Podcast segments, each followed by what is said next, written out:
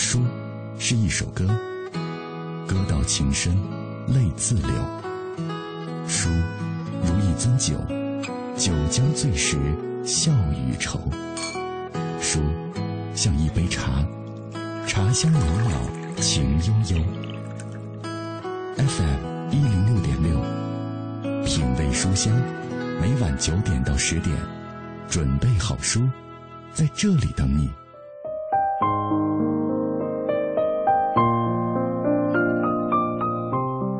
心是一个人的翅膀，心有多大，这世界就有多大。很多时候，限制我们的不是周遭的环境，也不是他人的言行，而是我们自己。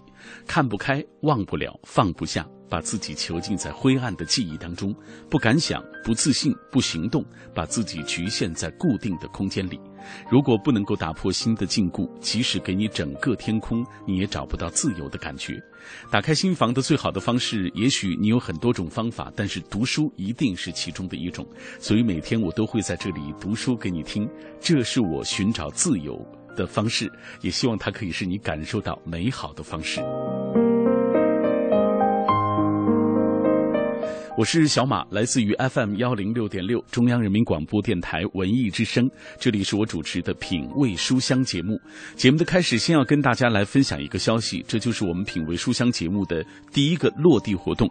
这个系列活动叫做小马阅读会，本期我们的主题是诗与春天孩子诗歌分享会。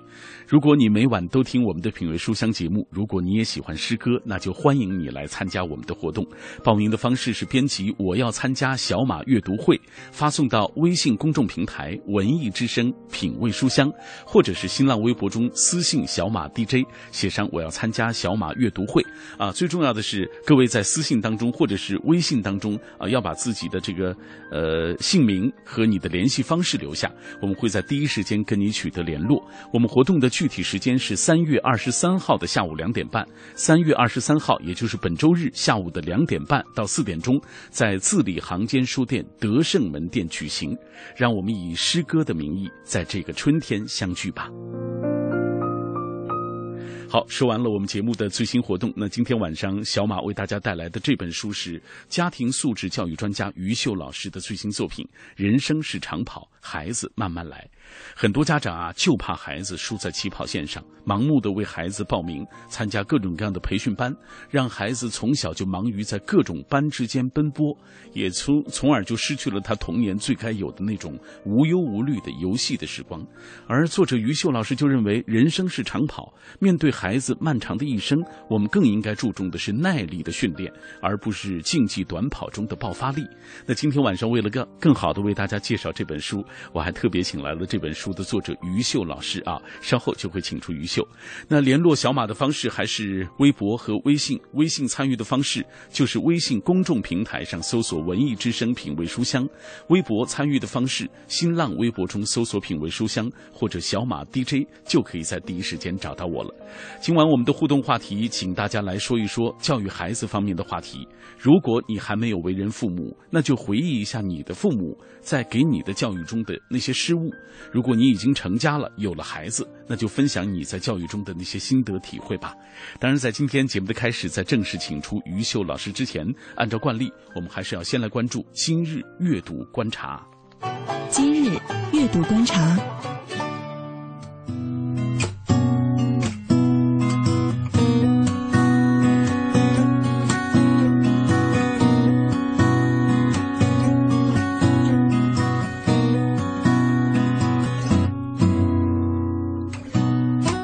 今日阅读观察，首先我们来关注电视剧《美丽的契约》原著小说热销的消息。近日，由宋丹丹主演的电视剧《美丽的契约》引发了一场演员和编剧之间的口水战。编剧宋方金公开对宋丹丹等随意改他的剧本表示了不满，宋丹丹则在微博上进行了回应。受到这场争论的影响，《美丽的契约》原著小说也受到关注，中国移动和阅读的这个点击率也开始提升了。好，接下来关注毕淑敏的新书《愿你与这世界温暖相拥二》出版的消息。著名作家毕淑敏最新情感疗愈随笔《愿你与这世界温暖相拥二》近日出版了。这部随笔集记录的是作者对自身、青春、世界、生活的善意观察，细腻而又不失力度的笔触，描述了人生当中种种的细枝末节，既有生命的美好体验，也有每个人都可能会面临的压力、急躁、困惑，还有对心灵沉寂的剖析审视，将目光直接投向那些潜藏在意识深处的自卑、焦虑。快乐、悲伤、希望、恐惧等等情绪，从生活的细微之处寻找感动，温暖我们心底最冰冷的地方。好，再来关注新书《上学不容易》系列书籍开学季上市，引发关注的消息。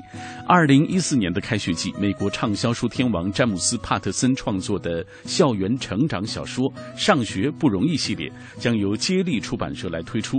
小说将小屁孩日记的涂鸦形式和窗边的小豆豆式的教育核心紧紧地融合在一起，折射出了校园里的各种问题，生动刻画了麻烦小子变身好小孩的蜕变历程。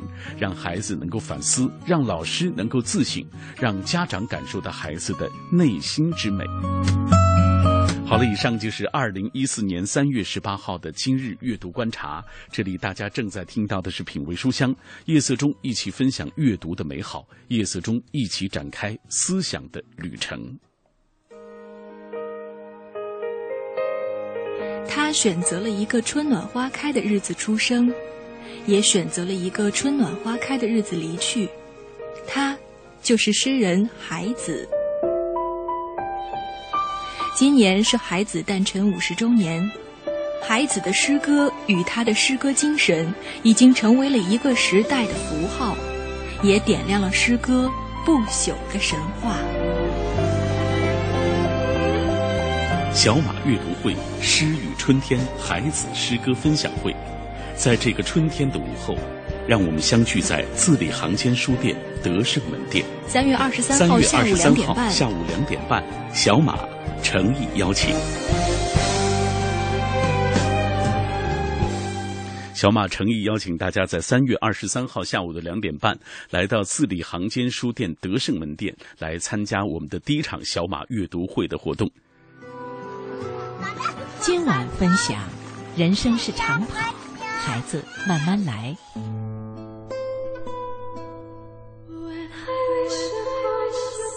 中国的孩子为什么特别累？中国的家长为什么特别囧？孩子应该怎么生养教？学区房真的有那么重要吗？孩子一定要上昂贵的早教课吗？是名校重要还是爱好重要？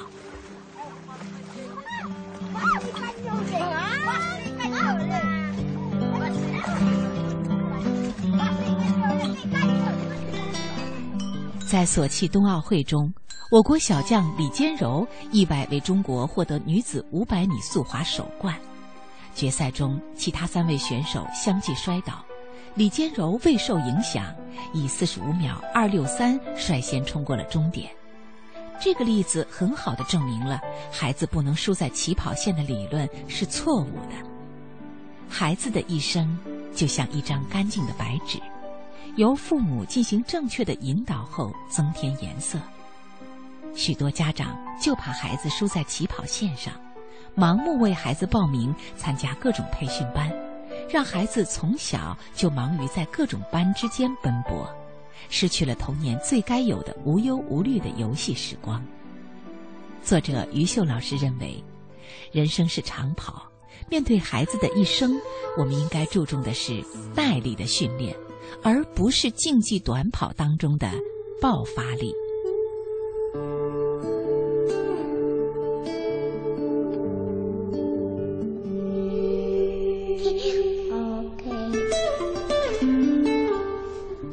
今天晚上，小马为大家带来的这本书就是家庭素质教育专家于秀老师的最新作品《人生是长跑，孩子慢慢来》。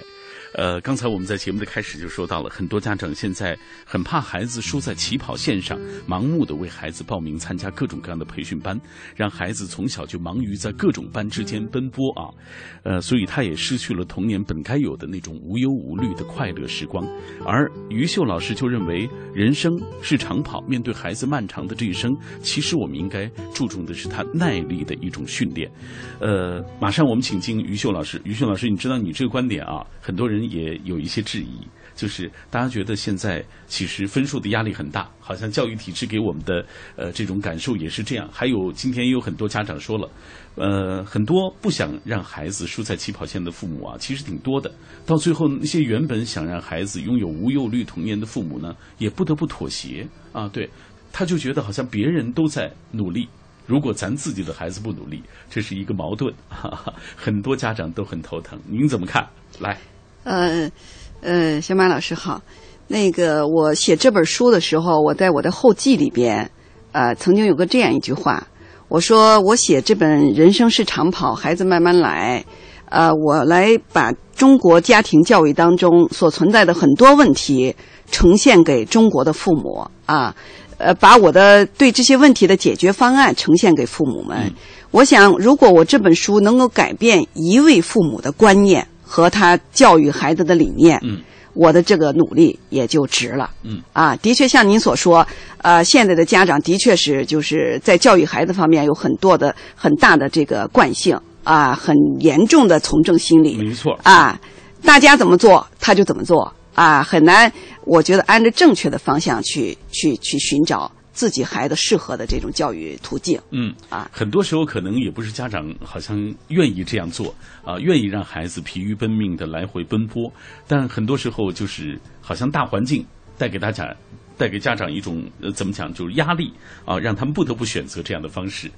所以这本书我觉得出的特别及时啊！你告诉大家说，人生是长跑，孩子你可以，其实漫长的一生还很长，你可以慢慢来。对，我们现在就是在孩子的教育和成长中有一种观点，叫孩子的教育需要等待。嗯，就像我们撒下一颗种子，啊，等待这个种子开成花结成果实，你不可能一朝一夕去实现这个愿望，你要慢慢等待它啊抽芽。啊，长出叶子来，然后长出花苞来，然后最后结出果实。嗯，既然一棵花的盛开、结果都需要等待，更何况一个生命最后走到他一个发挥放呃绚烂的这个生命的这个能量的时候，那一定是需要等待的。嗯，现在的家长就是有点在孩子的成长教育上过于功利，然后过于焦虑，啊。着急让孩子一朝一夕成为他想希望的那样，嗯，但是往往事与愿违。嗯，其实这种焦虑啊，你说了是从母亲啊怀孕怀孕的时候就开始了，就已经开始了。对对对。这些年呢，你看你做了很多这个家庭素质方面的一些教育工作，并且还是女性成长心理指导专家。嗯。所以你也是观察了很多人，也接触了很多人。对。啊，有这种焦虑心理的很多人是从怀孕就开始，对，然后一路。一直焦虑下去。对对对，但是焦虑到最后，孩子不见得就像他想象的那么优秀。嗯啊，比方说，很多妈妈从开始怀孕就开始焦虑，这个孩子应该怎么生，应该到哪儿生？啊，很多家长他可能普通的医院他都不想去，他要去那种啊特别优秀、特别的出名、特别这个怎么样高级高档的医院。嗯啊，为这个纠结，完了以后呀，又考虑孩子要买学区房。孩子可能刚刚怀孕几个月啊，他就考虑孩子将来的上小学的问题了。为了倒倒腾一套学区房啊，到处奔波，到处这个什么啊，呃，找人去去去去砍价啊，弄得自己非常的疲惫啊。所以你看，这个矛盾就是特别多。对，生下来以后，矛盾依然存在。对对对，有什么升学的恐慌、技能的恐慌、攀比的恐慌等等，七七八八的恐慌，大家都有。就是现在，我感觉，呃，因为我做中国这个家庭教育、这个孩子成长的教育将近二十年的时间了，嗯，我有一个最大的、深刻的感触，就是中国的家长在孩子的问题上过于焦虑和恐慌了，嗯，他的这种过于焦虑和恐慌已经严严重影响到孩子的情绪了，啊，不仅仅是他自己焦虑，那比方说一个一个家长，一个一个妈妈焦虑，他一定跟他的孩子心态就不对。啊，他的焦虑会影响到孩子的心态。嗯，比方说，我经常在公共汽车上碰到这样的妈妈，这个孩子数学考了八十分，可能他只有一像小学一两一一二年级那个样子。嗯，这个妈妈会从他上车一直数落他下车，好像这个孩子上小学一年级的孩子数学考了八十分，他就已经前途已经毁掉了。嗯，啊，他的未来已经毁掉了。没错。妈妈就焦虑恐慌到这种地步。嗯，啊，所以说中国父母在孩子这个问题上有点没有科学态度。嗯，好。今天我们请到的是于秀老师啊，为我们带来他的新书《人生是长跑，孩子慢慢来》。马上我们通过一个短片来详细的了解于秀老师。作者于秀，中国作家协会会员，职业作家，美国南加州大学访问学者，家庭素质教育专家，女性成长心理指导专家。中国国际家庭教育论坛形象大使，CCTV 成长在线特邀家庭教育专家、心理咨询专家。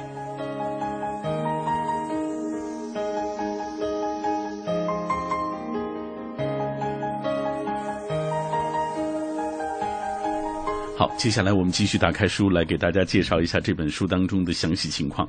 呃，刚才我们说到了啊，中国的家长爱恐慌，啊，说到了升学的恐慌、技能的恐慌，包括攀比的恐慌。现在你注意到没有？就是凡是有孩子的人，大家在一起先聊孩子这个入托啊、入学啊，然后一路聊下去，就说开始。有互相的这种攀比的心理，你给孩子买什么，我给孩子买什么啊？这种攀比心理是中国家长独有的吗？你觉得？我感觉是中国的家庭里边非常突出的一种现象。嗯，我跟你说个最生动的例子啊！我前两天去一个呃单位讲课，有一位妈妈讲完课以后，一位妈妈冲上讲台就跟我讲说：“于老师，你说我这个孩子怎么办？他那个孩子是上上小学五年级。”啊，那也就十一二岁嘛。嗯，孩子回来回来问他妈说：“妈妈，我们家有几套房子？”妈妈说：“我们家就一套房子呀。”然后这个孩子就说：“你和我爸爸怎么这么不努力？我们家怎么才只有一套房子？那将来我结婚怎么办？”嗯，这是个男孩。然后他说：“我结婚怎么办？啊，呃，你们不给我准备房子，我将来怎么能结婚？”然后说。呃，我们同学家都都有好几套房子啊，人家最起码都有两套房子。嗯啊，你和我爸这些年都干什么去了？为什么我们只有一套房子？这熊孩子能这么训妈妈？对，就训妈妈。啊然后妈妈就问我怎么办。后来我就问他，我说你跟你的家里的人，跟你老公也好，跟你的同事朋友，你们在一起，平常说的最多的是什么？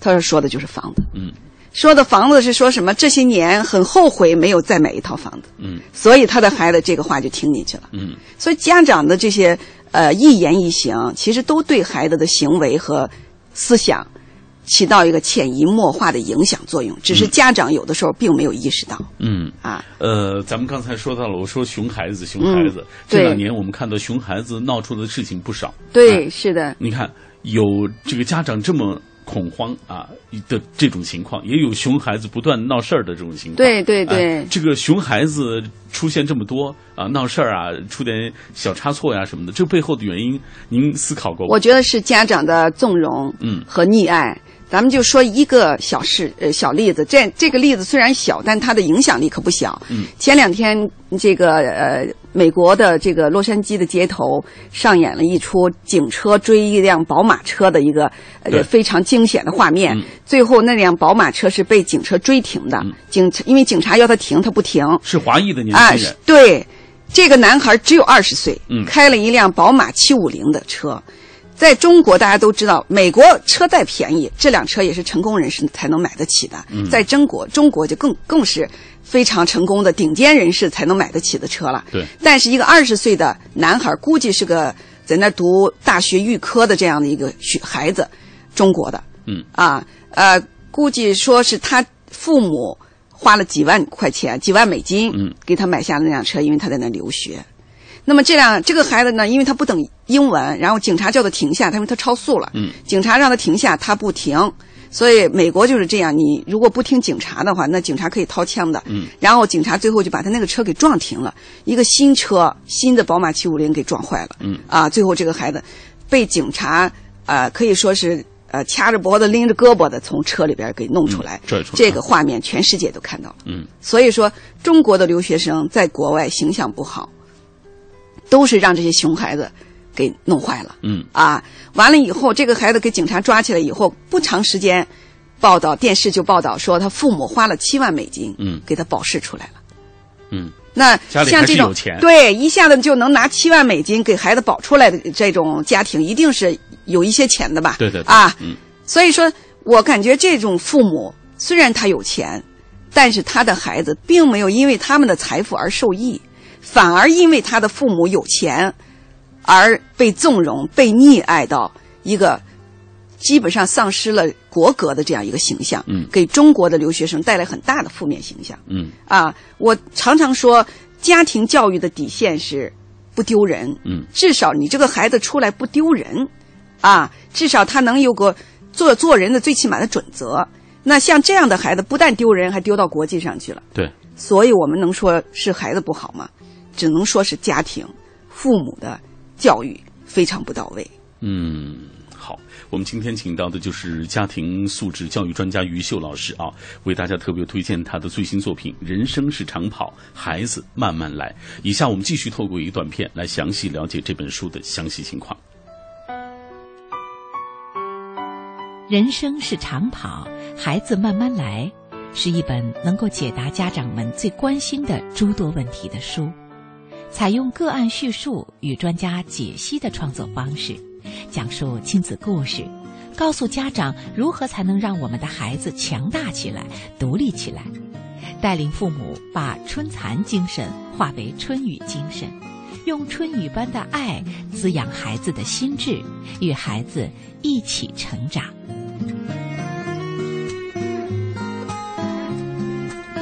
今天我们微博上特别的热闹，很多朋友就是都有自己在成长过程当中父母教育自己的一些故事，当然也有就是说已经呃为人父母的朋友，他们在教育孩子当中的一些苦恼、一些困惑，我们也来看一看吧啊。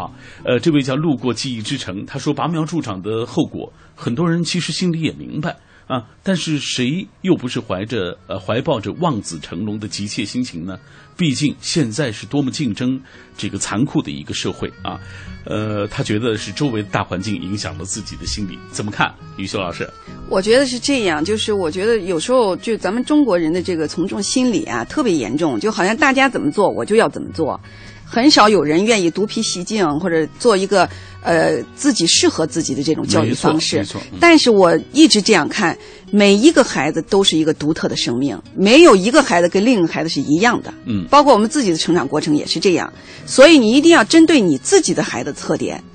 去制定一个对孩子教育的一个规划，而不是别人怎么样你就怎么样。嗯啊，所以在我看来，我我从事中国这个家庭教育将近二十年，我接触了几千个孩子成长的个案，其中不乏这种从小学、中学到大学一路名校读下来的孩子，他走向社会以后，他照样他的竞争力不如一个可能没读过名牌大学的孩子。嗯为什么呢？他的人格教育、他的品质教育、他的心理健康教育欠缺了很多。嗯所以说，前一段时间那个复旦大学这个林森阳的这个案子，嗯就告诉了我们一个很、很、很明显、很生动的一个一个案例了，对吧？这个孩子一路名校读下来，小学、中学、大学都是最优秀的，老师都说的是最优秀的，成绩最优秀的。但你看到老师强调的，他父母强调就是他的成绩是最优秀的。至于他的做人怎么样，他的人品怎么样，他的品格怎么样，没有人看到，没错，也没有人谈到。可以说他在学业上是成功的，对，可以说他在成绩上是优秀的，嗯没有问题啊。但是他在人格上是怎么样的呢？就因为跟他的同寝室的室友有些合不来，他就会能去下毒把他毒死，甚至看到他呃濒临死亡，他都不施救，他都不说出真相来，眼睁睁看这个鲜活的生命离去了，啊。我觉得像这样的教育，您认为是成功的吗？嗯，对吧？对如果您的孩子是这样一路名校读下来，最后他是一个这样没有底线的人，没有道德底线的人，嗯，难道他是成功的吗？你的父母的教育是成功的吗？对不对没？错，没错啊。啊，所以从这个案例当中，大家就应该吸取一些教训，对总结一些经验啊。，对孩子的成长，我一直认为，一定不是成绩最重要，一定是他的品质、他的人格，他做人的底线的建立。嗯，包括你看，我们今天听到这个李代沫，这个刚刚红的一个歌星李代沫，对，呃，吸吸毒他这么年轻的一个一个男大男孩儿，这形象尽毁是吧？嗯没错我觉得像他这个，所以我有一句话叫教育孩子呀，我们是道德是目标，嗯，你做一个有道德的人，这是一个目标。你可以做一个达不到道德水准的人，这个没关系，这是你自己的要求。嗯，但是法律是底线，嗯，你不能做一个连法律底线都要频频碰触的人，这样你这个人在社会上就无法立足。嗯，好，今天晚上品味书香，我们请到的是《人生是长跑，孩子慢慢来》的作者于秀老师走进我们直播室，跟各位一起来分享他对于呃这个教育孩子当中的一些一些理念啊，这些理念可能和我们现实生活中家长有一些理念不一样。我们听一听于秀老师是怎么来解读的。那下半时段回来，于秀老师，我们继续跟大家聊，稍后我们再见。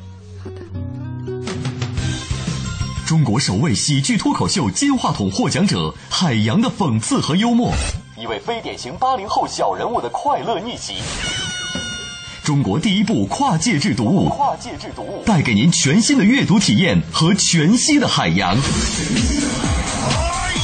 海洋新书，哥们儿心态好极了。太好极了！三月十八日起，在当当网、京东网、卓越网开始火热预售。买汽车配件用品到西国贸汽配基地西南三环丰益桥西。知天气知冷暖。好，我们一起来关注天气。今天夜间多云转阴，最低气温六摄氏度。明天白天阴，西部、北部有阵雨转晴，南转北风一到二级转三到四级，最高气温十摄氏度，最低气温六摄氏度。气象专家表示，随着天气转暖，在秋冬季频发的雾霾天气将会逐渐减少，但是沙尘却很可能会打扰京城。人保电话车险邀您一同进入海洋的快乐生活。我最近发现，好多人特别拽，想起来我就来气。你说说，这帮人验车有人代办，事故车有人代管，修车他们不花钱。北京三百多家 4S 店直赔，随便挑地儿。最可恨的是，买车险还比别人少花百分之十五啊，还有大礼包给他们，他们凭什么？凭什么？唉，谁让人家打人保电话车险投的保呢？四零零一二三四五六七都存上，咱都打。欢迎收听海洋的快乐生活。大家好，我是海洋。说上小学的时候，我爸和我妈呢就给我报了个补习班每天早上呢，我都特别不情愿去上课啊，我都几天天，我跟你说，哎，五迷三道，我都闹死心了，朋友们，我那就我那小学六年过的呀，漫长。啊一天早上呢，我就被被我妈从被窝里边拍起来了，拍起来之后，我上来我就疯了，我拿拿手我就扇自己嘴巴，扇扇红了我就躺下了，完告诉我妈留下一句话：发烧了，不去补课了啊。后来我爸找了神经科的大夫给我一治啊，发现还得补一门语文。在我心上用力的开一枪，海洋的快乐生活，下个半点见。海洋的快乐生活由人保电话车险独家冠名播出。电话投保就选人保。四零零一二三四五六七。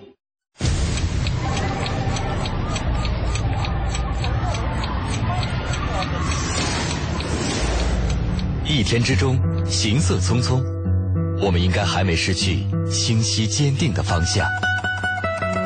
早餐之后，失眠之前，我们应该还没失去品味声音的时间。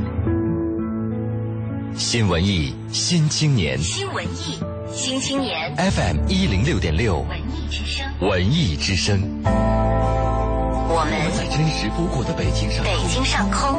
在你脑海中分贝最高的调频，为你留一个温暖的地方。托尔斯泰在阅读中发现智慧的钥匙，惠普尔在阅读中找到人生的灯塔，高尔基在阅读中收获生活的伴侣。品味书香，梳理文字，书卖人生。一九六四年三月二十四日，安徽、怀宁，他从晚山晚水中走来。一九八九年三月二十六日，河北山海关，他去俯视大地的尘埃。二十五载，历史长河的短暂瞬间，却雕刻出一场玄妙的生命流年。灵魂的岸边，他常常看见太阳、河流、大地、草原、忧伤、无奈、快乐、希望，一切充满生机，一切寂寞无比。于是，他点上烛火，照亮每一条河、每一座山，然后给他们取温暖的名字。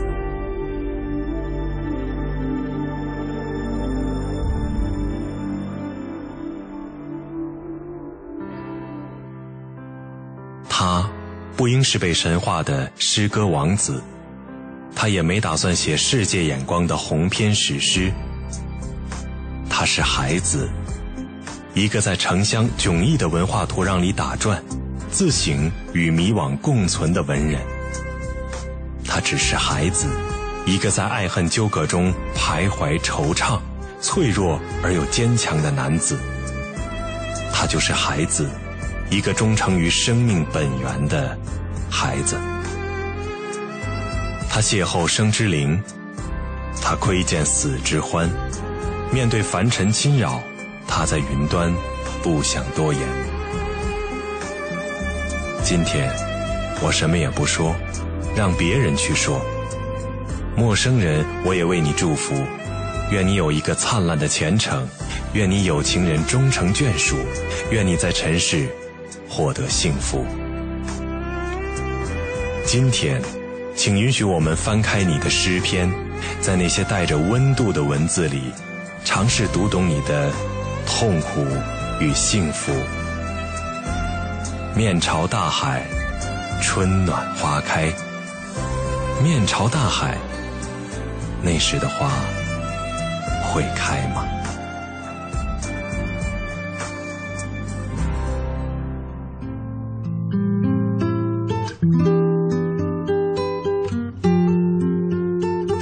这是我们将于三月二十三号周日的下午，本周日的下午两点半到四点，在字里行间书店德胜门店推出的一个活动——小马阅读会首场。我们和各位一起来分享孩子诗歌。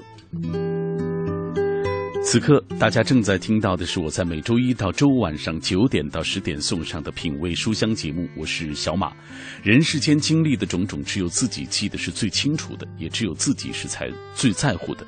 无论多么的风光，或是多么的糟糕，无论是快乐还是失意，一天之后，于己或许还会耿耿于怀。于人早已经成为了往事，所以各位一定要有保有一个好的心情面对这世界。今天晚上品味书香，小马带来的这本书是家庭素质教育专家于秀老师的最新作品《人生是长跑，孩子慢慢来》。在听节目的过程当中，也欢迎大家跟我保持紧密的联络。啊，微信参与的方式是微信公众平台上搜索“文艺之声品味书香”，微博参与的方式是新浪微博中搜索“品味书香”或者“小马 DJ”，你就可以在第一。时间找到到我了，而如果你要参与我们周日在字里行间书店的这样一个落地活动的话，也可以在微信公众平台上“文艺之声品味书香”当中啊发送。呃，我要参加小马阅读会啊，包括你的联系方式啊、真实姓名就可以。同时，在嗯新浪微博小马 DJ 当中，也可以第一时间找到我，发送私信告诉我你想参加我的阅读会啊，包括把你的真实姓名和你的联络方式留下啊，那我会很高兴和你取得联络。希望二月三月二十三号那天，我们可以在字里行间书店。握手啊，呃，今晚我们的互动话题是，请大家来说一说教育孩子方面的话题。如果你还没有为人父母，那就回忆一下父母在你的教育当中的那些缺失；如果你已经成了家，有了孩子，那就分享你在教育当中的一些心得体会吧。那于秀老师，马上我们就同步关注一下大家的留言。今天大家问题挺多的，好的，我们来看一看啊。呃，这位娇娇她说，我的爸妈啊属于严父严母，所以我从小就胆小脆弱，不敢面对困难。特别胆小，这对于我性格的危害在日后才渐渐的体现出来。呃，我父母也是现在才发现我怎么不敢面对生活，怎么回事儿？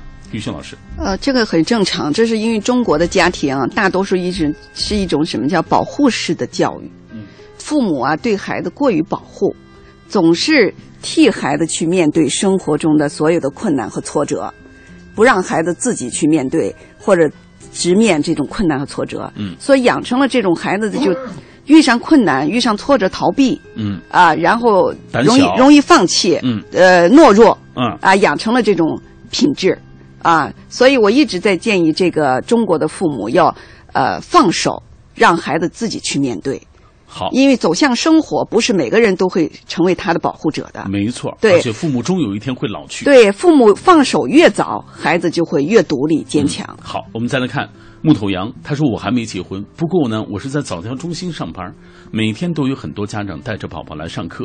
其实孩子有早期教育的经历挺不错的，当然得区别于小学生的那种辅导班。呃，这个小宝宝重在情商以及人际交往的这个培养。早期教育呢，我想就是以亲子游戏的形式，如果进行的话，这样既能对家长有良好的这个亲，让跟家长有良好的亲子感情，宝宝自身的这个人际交往啊，包括语言发展、逻辑思维都会得到一些提高的。他是做早教的，哎，但是早教还是他他在他看来，这个是有有效有作用的。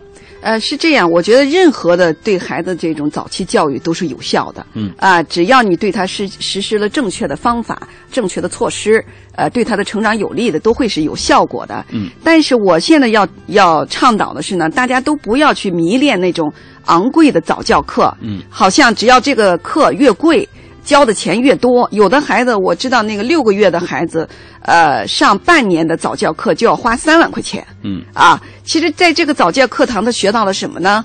就是跟人交往啊，跟这个小朋友交往，跟老师交往，跟那个父母互动。其实像这样的早教课，在家里边，父母完全可以做得到。而且我现在最觉得很多父母，年轻的父母喜欢带孩子上早教课的一个重要原因是什么呢？嗯可以把孩子托付给早教的老师。你可以到很多早教课堂去，嗯尤其是那个越贵的早教课堂门口去观察，年轻的父母都在门口坐着啊，在这个早教课堂外坐着啊，玩手机、看 iPad、聊天儿啊，一副很悠闲的样子。然后他的孩子跟早教老师在大门里边互动、嗯游戏、玩耍。嗯所以说，我说孩子在成长的早期与父母的感情连接是通过游戏和互动建立起来的。嗯如果这个时期如果跟父母的这种互动和游戏特别少的话，就会跟父母的感情出现问题。嗯所以我们很多的八零后、八五后的这个年轻父母，甚至包括九零后，他都为了省心，对，然后花钱对，把孩子托付给早教中心，然后他自己可以干点自己的事儿。嗯其实这本身就在逃避这这对孩子这种抚育的这种责任。嗯哎，我不建议这样的早教课。说得好哎啊！来，我们再看看几位啊。天空甲板说了，教育的方式不同，就会成就不一样的孩子。方法也有两面性。比如说，他说：“我认为我的父母对我教育啊很严格，我小时候不敢做坏事儿，任何事儿都不敢做，没那么大胆，不像别家的孩子会比较有创新头脑，敢于去创新。”啊，很，我就是那种循规蹈矩的孩子，从而导致我现在呢，就是一个比较听话，也比较保守的人。对，我所以，我下一步我想写一本书，叫《别让孩子输在创造力上》。嗯因为中国人在任何领域都缺乏创造力，这是在国际上广为诟病的一个问题。嗯所以你到国外去看看，你就会觉得，呃，国外创新的东西特别多。我们无论是从产业也好，从产品也好，从消费来好，很多时候是跟着别人走的，嗯是在模仿、复制，甚至是呃剽窃。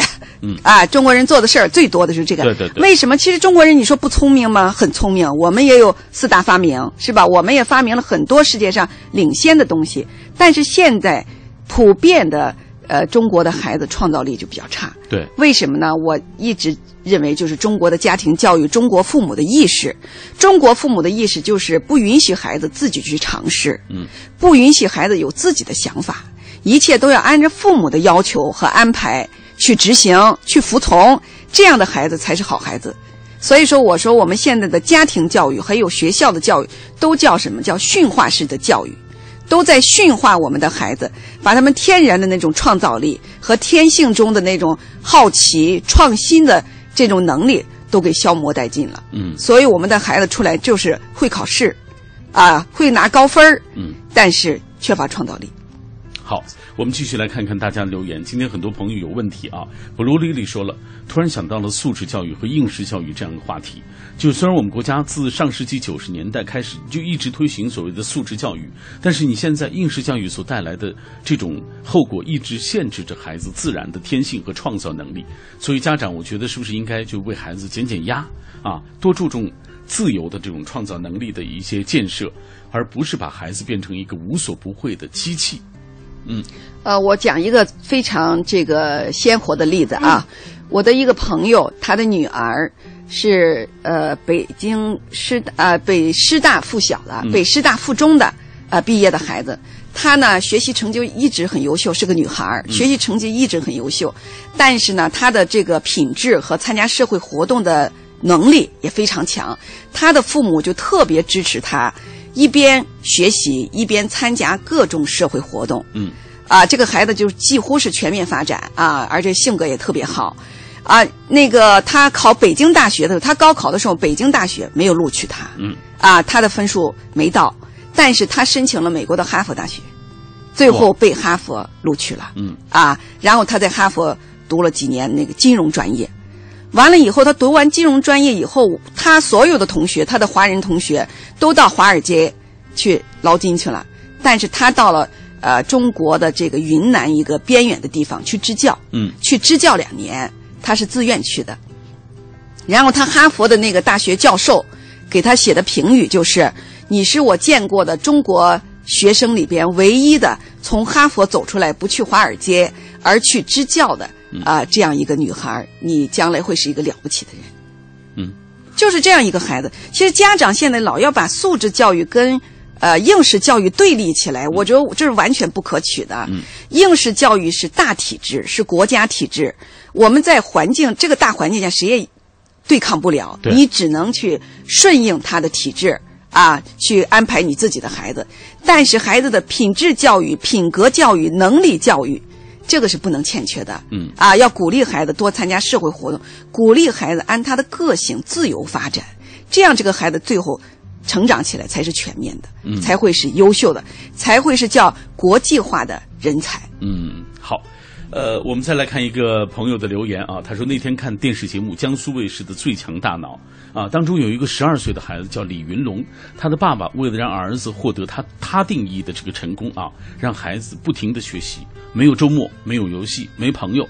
那个孩子看上去很不快乐，即使在舞台上赢得了成功，但是在生活中失去了难得的这种快乐和必要的这种经历的成长，包括和同龄人一起的这种成长啊，这个是不是也会对他未来产生一些影响？尽管那当然我们看到他现在这么好像在那个舞台上他成功了，对，好像大家都看到他表面的这种成功成功啊。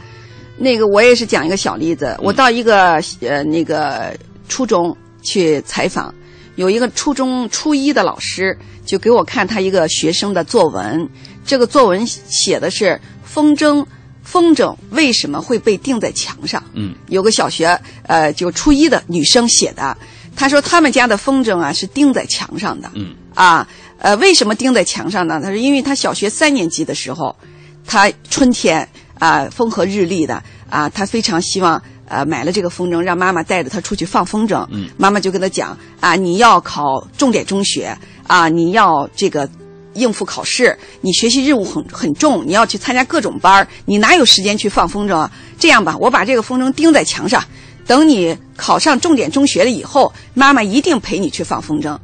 这个女孩就看着妈妈把这个美丽的风筝钉在了墙上。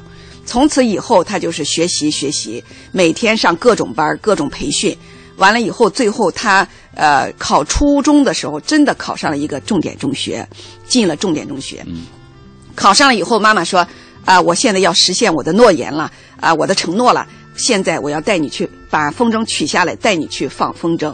然后这个女孩就跟她跟跟她妈妈说：“我小学三年级的时候特别特别想放风筝，特别想玩儿。嗯但是我现在已经是中学生了，我不想玩了。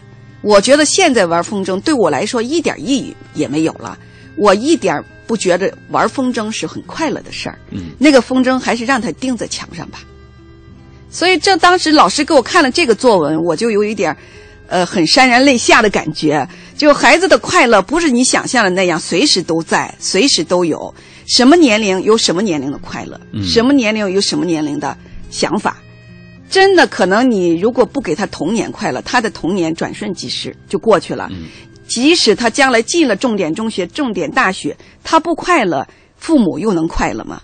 嗯啊，所以我想，很多父母可能要看一看这个故事，看一看这个小女孩，看一看那个钉在墙上的风筝，来想想自己的孩子。其实真应该让他享受属于他那个年纪的那种快乐。啊这个呃，享受快乐的年纪过去就过去了，再也找不回来了，一生都再也找不回来了。所以我们为什么要剥夺孩子那一点享受快乐的权利呢？嗯，好，品味书香，我们今天请到的是《人生是长跑，孩子慢慢来》的作者于秀老师做客我们的节目，为大家带来他的这部最新作品。以下我们继续通过一个短片来了解这本书的详细内容。今晚分享：人生是长跑，孩子慢慢来。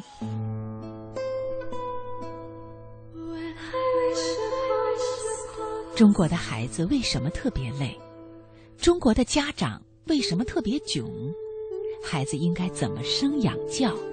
学区房真的有那么重要吗？孩子一定要上昂贵的早教课吗？是名校重要还是爱好重要？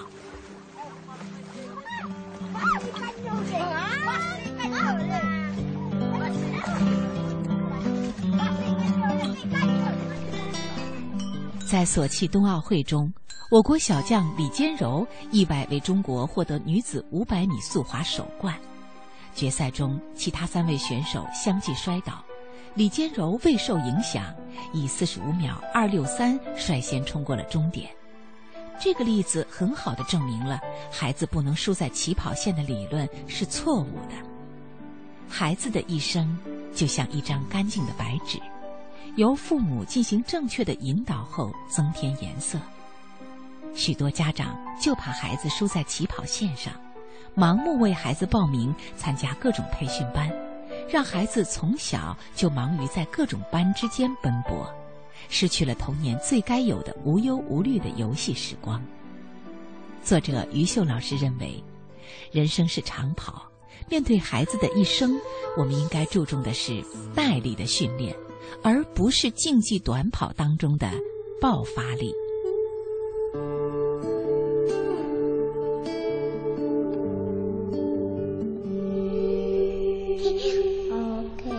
好，我们继续请出于秀老师啊。我们也有朋友留言，他说：“呃，作为一个人啊，即使我们可能再有能耐，学再多的东西，吃再多苦，也总有掌握不了的一些技能。有时候我觉得，学会如何向别人恰当的求助。”啊，懂得和别人合作，哎，对，可能也能够显得比较重要。在生活中，你和别人建立起这种好的关系也比较重要。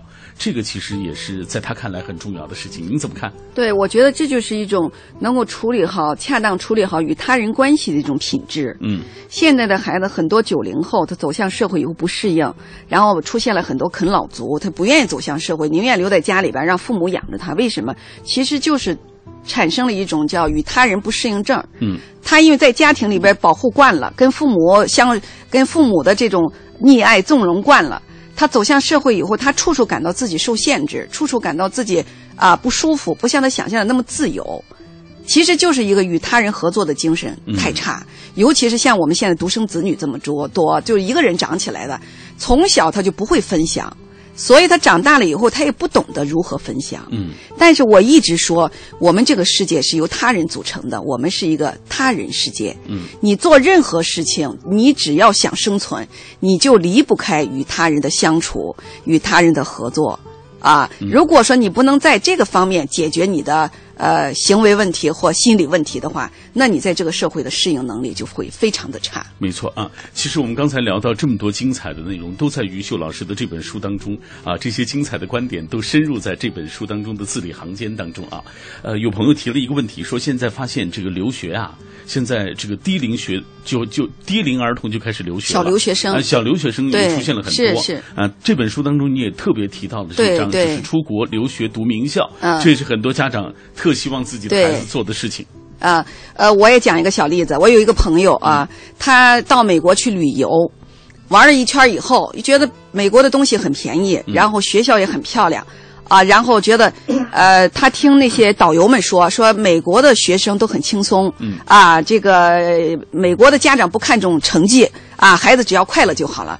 正好他的呃那个女儿才上小学六年级，马上要小升初了。嗯，那么他也估计他孩子学习成绩不是太好，他也想他的孩子在中国呢也上不了一个重点中学，嗯、呃，反正他有钱，啊，他说，哎，我上美国去，环境又好，学校又容易进，啊，压力又不大，然后我就把我女儿带到美国去读书吧。很冲冲动，一下子，其实他女儿不愿意去，那么小的孩子上一个新的环境里边。把孩子就带过去了，带过去以后，他因为在国内工作，他又没有很多的时间陪孩子，只能把孩子寄养在一个房东的家里边。他那个孩子只才才上小学六年级，到那儿，嗯、啊，然后呢又是个女孩，所以女孩就很不适应。女孩最大的不适应发现什么？因为她在美国，因为她不是公民，她只能进私立学校。没错，美国的私立学校都是有钱人的孩子，然后呢，而且亚洲人很多。嗯。韩国人、日本人啊，这个台湾人、香港人，全都是有钱。你要知道，全都是有钱人。亚洲人是很看重成绩的，所以他女儿进了美国的小中学，嗯、也一样感到莫大的压力。